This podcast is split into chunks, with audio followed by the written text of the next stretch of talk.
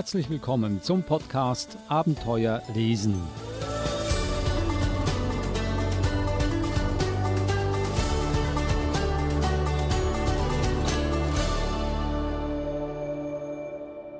Eine weitere Ausgabe des Podcasts Abenteuer lesen mit mir und Eva Mura. Hallo Eva.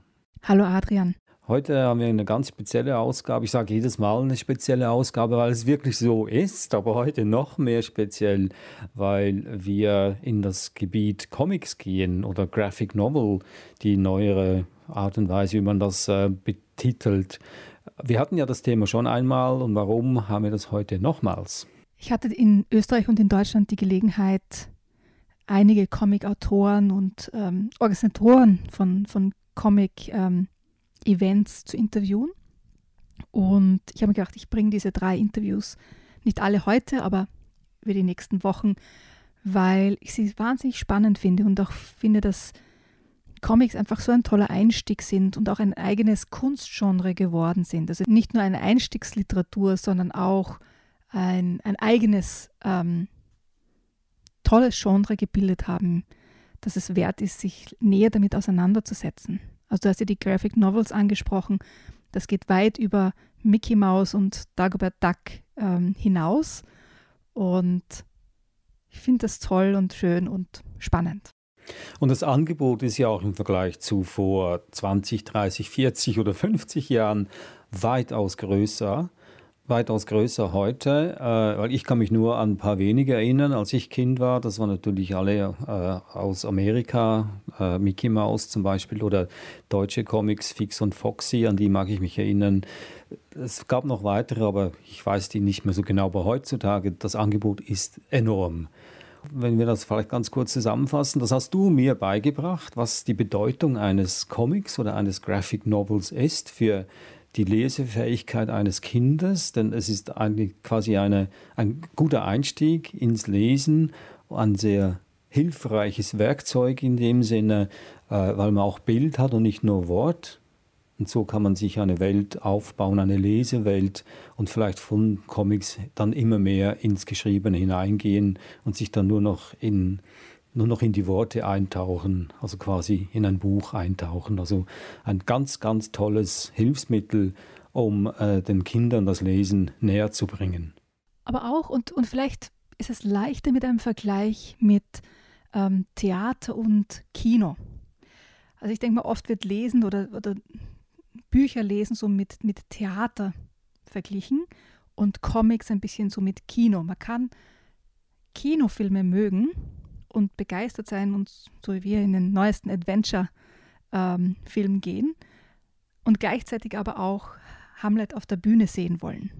Ja, also ich denke mir, es ist nicht mehr nur eben ein Einstieg, so wie es für mich als, als Kind war. Ja, es war Dagobert Duck und Mickey Mouse und Fix und Foxy.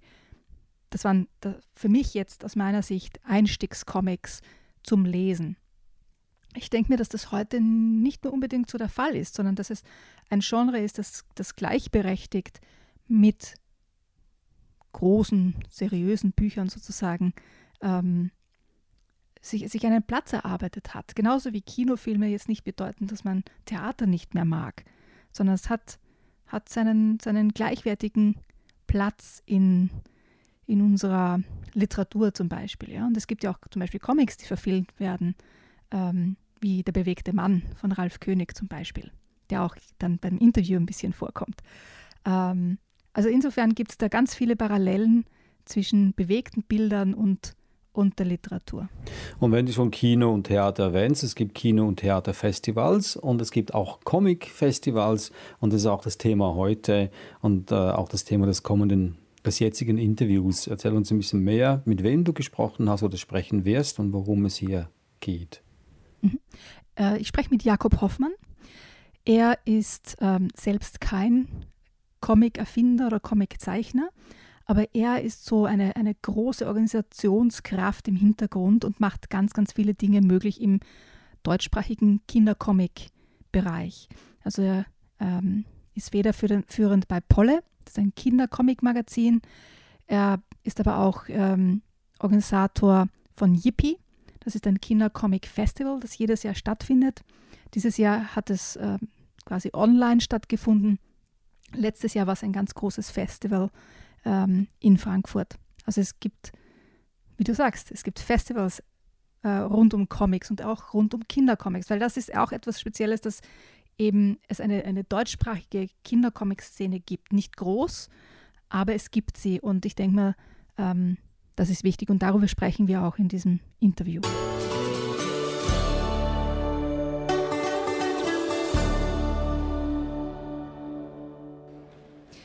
Jakob Hoffmann, herzlich willkommen zu unserer Sendung. Hallo, danke, dass ich dabei sein darf. Vor uns liegt Polle, die zweite Ausgabe des Comic-Magazins. Wie, wie ist das entstanden? Also jetzt einmal die erste Ausgabe und jetzt auch noch die zweite. Wie ist es zu diesem Comic-Magazin für, speziell für Kinder gekommen? Naja, also es ist ja schon so, dass ähm, man mit Comics als erstes eigentlich als Leserschaft Kinder assoziiert ähm, was ja auch sicher richtig ist. Und Kinder lesen gerne Comics, das haben wir gemerkt. Und es gibt auch ein großes Angebot. Das sind aber eher so äh, klassische Comics, die äh, lizenziert in Deutschland veröffentlicht werden. Also Asterix, Lucky Luke, aber natürlich die ganzen Superhelden-Comics und äh, Mickey Mouse und Donald Duck. Und äh, in Deutschland hat sich so ein zartes Pflänzchen entwickelt von Künstlerinnen und Künstlern, die selber Kindercomics machen und auch versuchen, die äh, auf die Bühne zu bringen, beziehungsweise Kindern ähm, live näher zu bringen. Und zwei dieser Leute, die sowas machen, Ferdinand Lutz, ein Comiczeichner aus Köln, und äh, Dominik Meerscheid, ein Musiker aus der Nähe von Köln, die zusammen sogenannte Bildklanglesungen machen, hatten mich angesprochen, wahrscheinlich weil sie noch irgendjemanden gebraucht haben, der so ein bisschen organisatorisch was auf die Beine stellt. Und äh, die, die, die Idee war, ein unabhängiges Magazin zu machen, das zum einen für Kinder interessant ist und zum anderen aber auch ähm, ein klein wenig zumindest äh, Comiczeichnerinnen und Zeichner ermutigt, auch dafür was zu machen, weil es gibt keinen großen Markt und wer sich mit Comics beschäftigt und äh, selber Comiczeichnerin oder Zeichner ist, äh, schielt eher so auf die Erwachsenen-Zielgruppe.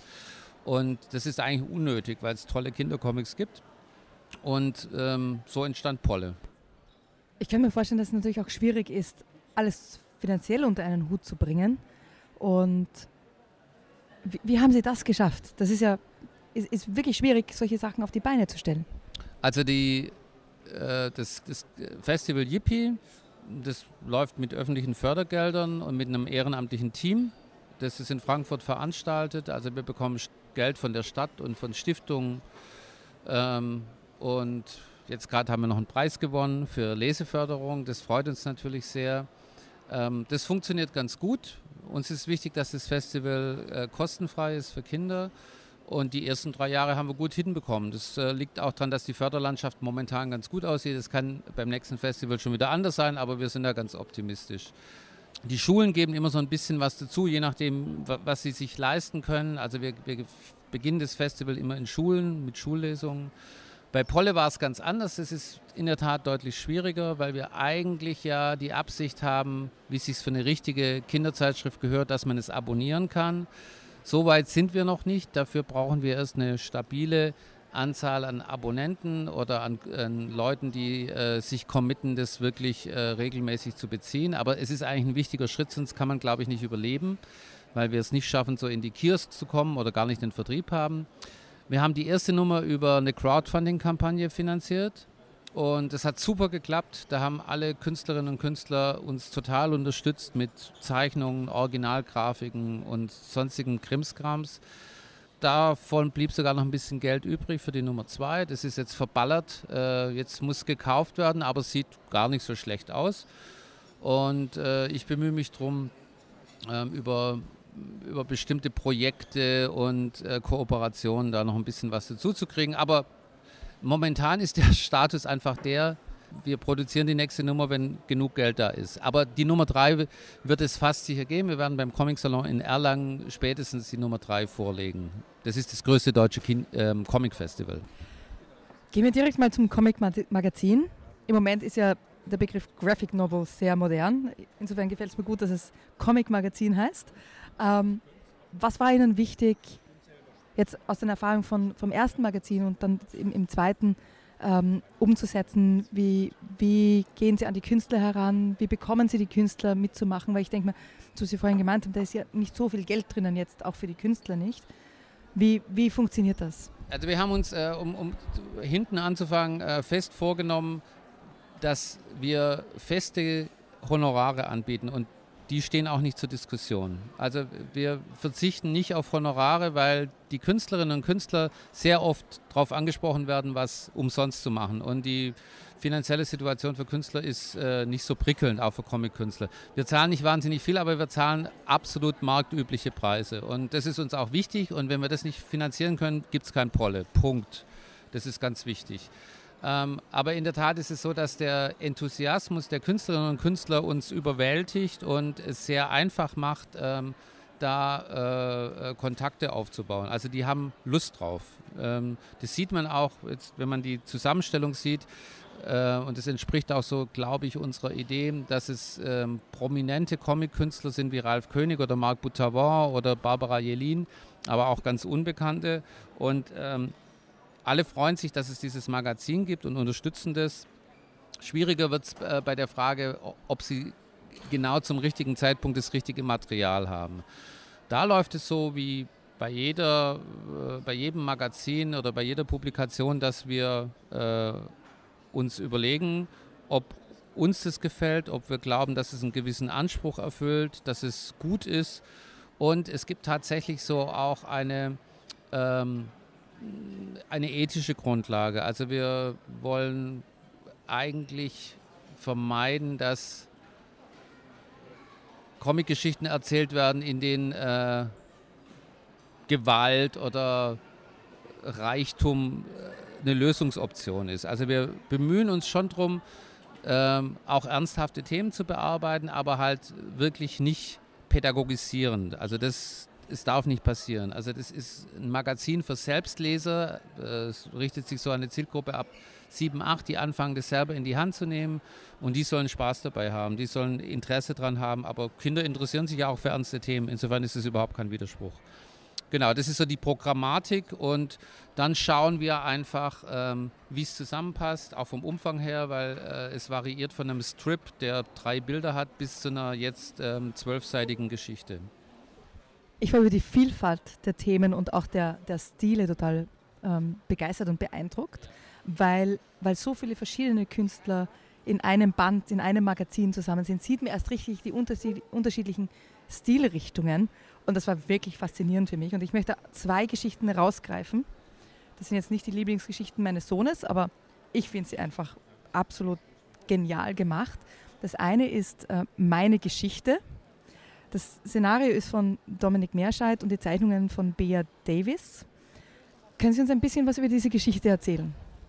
Ja, klar, gerne. Also erstmal freut mich das total, äh, dass Ihnen die Vielfalt so gefällt, weil ähm, das ist in der Tat was, was, was uns ganz wichtig war, äh, worüber wir auch ähm, uns sehr intensiv auseinandersetzen, weil wir haben auch Vorlieben. Also es, es, ist schon, es sind auch gewisse wir sind uns nicht einer Meinung bei vielen Sachen und es gibt ähm, schon das Prinzip des Konsenses auf jeden Fall und es gibt auch sozusagen ungeschriebenes Recht, dass jemand Veto sagen kann.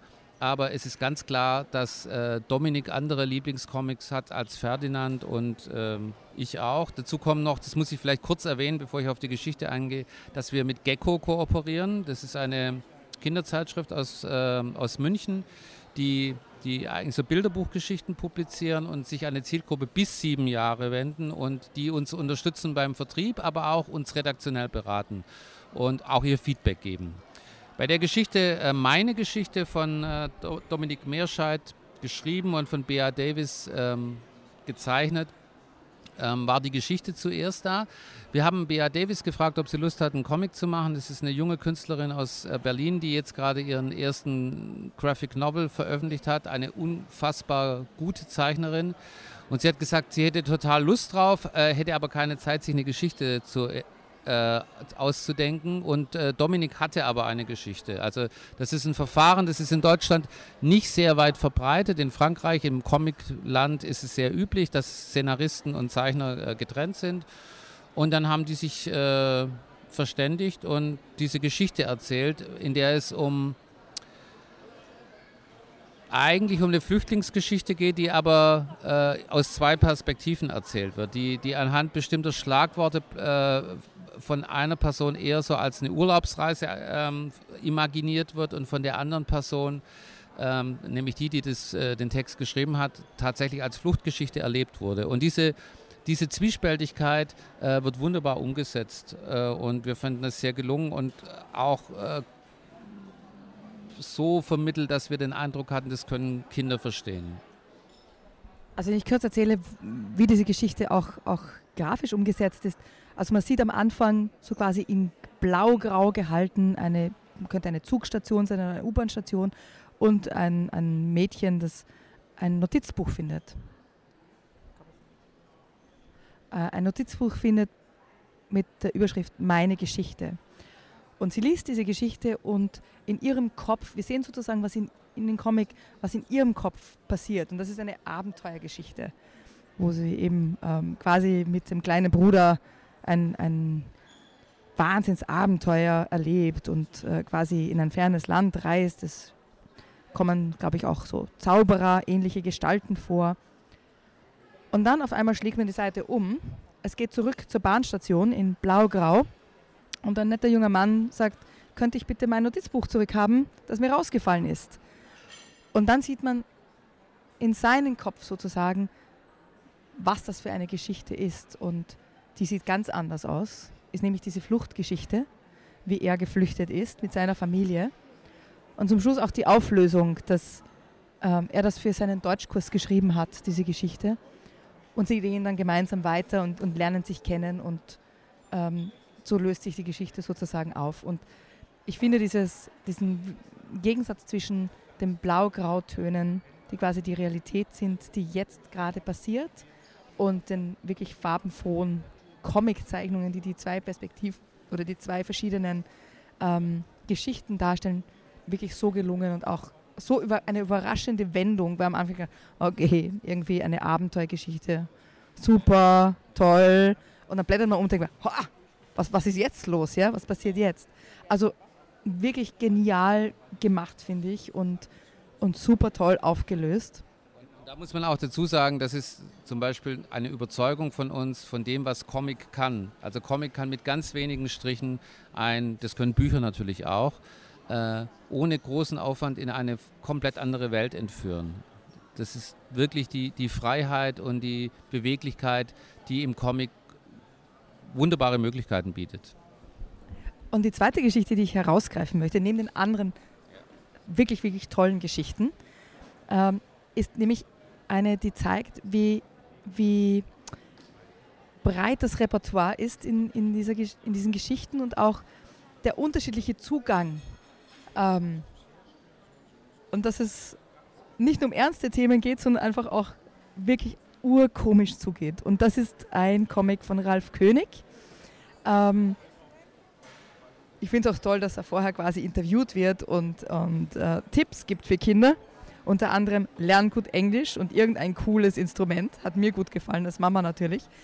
Aber in, in seiner Geschichte, also das ist ganz anders. die heißt Männchen.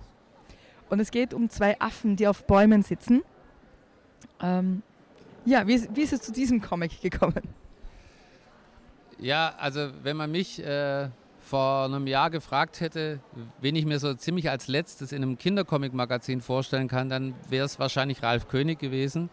Ähm, aber wie es der Zufall so will, ähm, kennt Ferdinand und Dominik kennen ihn sehr gut und haben mit ihm über, dieses Projekt gesprochen und er hat äh, gerade an einem Affenbuch gearbeitet, das inzwischen auch veröffentlicht wurde, wo diese Geschichte in einer ganz anderen Version ähm, gezeigt wird.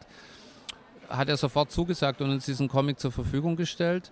Ähm, und wir fanden es super. Wir fanden es total lustig, ähm, weil es auch ganz gut zeigt, dass wir auch eine bestimmte Vorstellung von Humor haben. Also, dass es ruhig auch, äh, ja, wie soll ich sagen, also Kinder interessieren sich halt auch für äh, ja, Dinge wie Pipi, Kaka und sonst irgendwie Kram. Und natürlich auch für dieses Geprotze, die, das da auf dem, auf dem Baum stattfindet.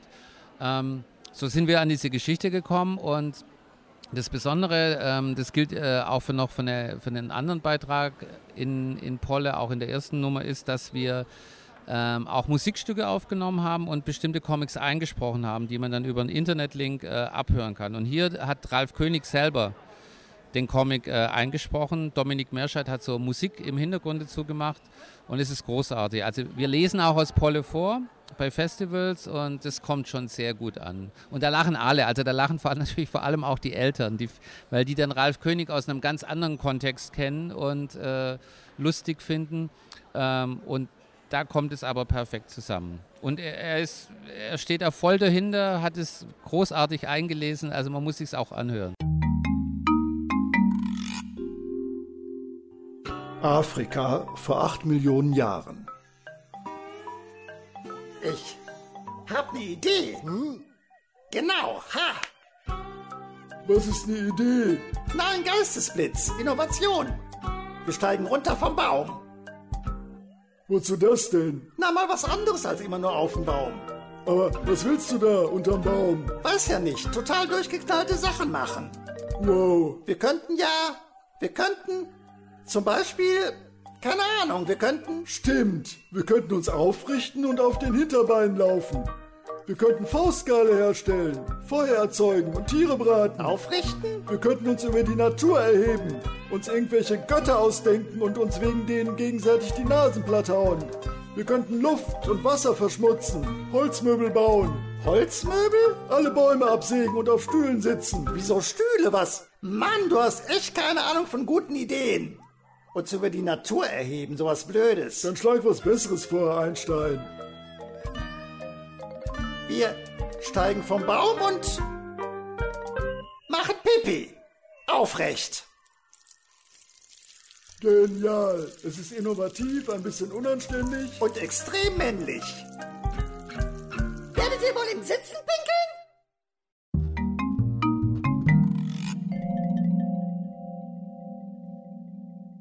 Also das waren Ausschnitte aus dem Polle Comic Magazin, zweit, das zweite Polle Magazin und hoffentlich kommt dann auch bald das dritte, hoffe ich zumindest. Ich finde es ganz, ganz toll. Ich bin ja auch mit Comics aufgewachsen, aber es war dann eher so unter der Bettdecke und naja, wenigstens liest sie etwas. Ähm, und ich finde es ganz toll, dass jetzt die, die Comic-Szene so in, raustritt aus diesem Schattendasein der ähm, Donald und ähm, Dagobert Duck Comics und Lucky Luke. Nicht, dass die jetzt schlecht wären, ganz im Gegenteil, aber dass es so aus dieser, dieser Ecke rauskommt, aus dem, naja, wenigstens lesen sie irgendetwas, sondern auch als Kunstform und als literarische Form wahrgenommen werden und auch einen, einen lokalen kulturellen Bezug bekommen und lokalen Künstlern sozusagen eine Plattform bieten. Und das finde ich toll, dass das finde es toll, dass es so gesehen wird. Also, weil wir, ähm, wie gesagt, wir haben für Yippie jetzt den Preis der Leseförderung bekommen und da freuen wir uns sehr drüber. Ähm, und trotzdem ist es immer so ein bisschen gemischtes Gefühl, genau was gerade gesagt wurde, wenn man so unter einem Label äh, abgeheftet wird. Ähm, ähm, Hauptsache, sie lesen noch irgendwas. Also vor dem Untergang des Abendlandes gibt es noch den Comic aber das wahre, die wahre Kunstform ist eigentlich die Literatur, weil wir glauben, dass es eine eigene Kunstform ist, die auch eine eigene Lesefähigkeit braucht, äh, die die Kinder aber auch haben. Also die meisten zumindest. Manche interessiert es auch gar nicht. Also manche sind total textaffin oder wollen wirklich, müssen immer was hören oder ist ja überhaupt kein Problem. Aber es ist nicht äh, sozusagen unterkomplex oder primitiv, sondern es ist sehr, sehr versponnen eigentlich. Das sieht man auch am Titelbild beispielsweise, ja, was wirklich so eine Weile braucht. Und ähm, die, die Eigenschaft, ähm, dass Kinder Dinge, die ihnen gut gefallen, immer und immer wieder lesen, machen wir Erwachsene ja auch, aber Kinder, für Kinder ist es überhaupt kein Problem, kommt diesem Medium total entgegen. Weil, weil oft, also gerade bei der ersten Geschichte von Thor Freeman, die ist halt spannend. Da will man auch wissen, wie es ausgeht und man sieht die Feinheiten noch gar nicht. Äh, und dann liest man sie ein zweites Mal und ein drittes Mal und liest sie vielleicht sogar laut vor. Dann passiert nochmal was ganz anderes. Und ähm, deswegen ist ein Magazin äh, äh, die perfekte Form, dass man immer wieder in die Hand nimmt.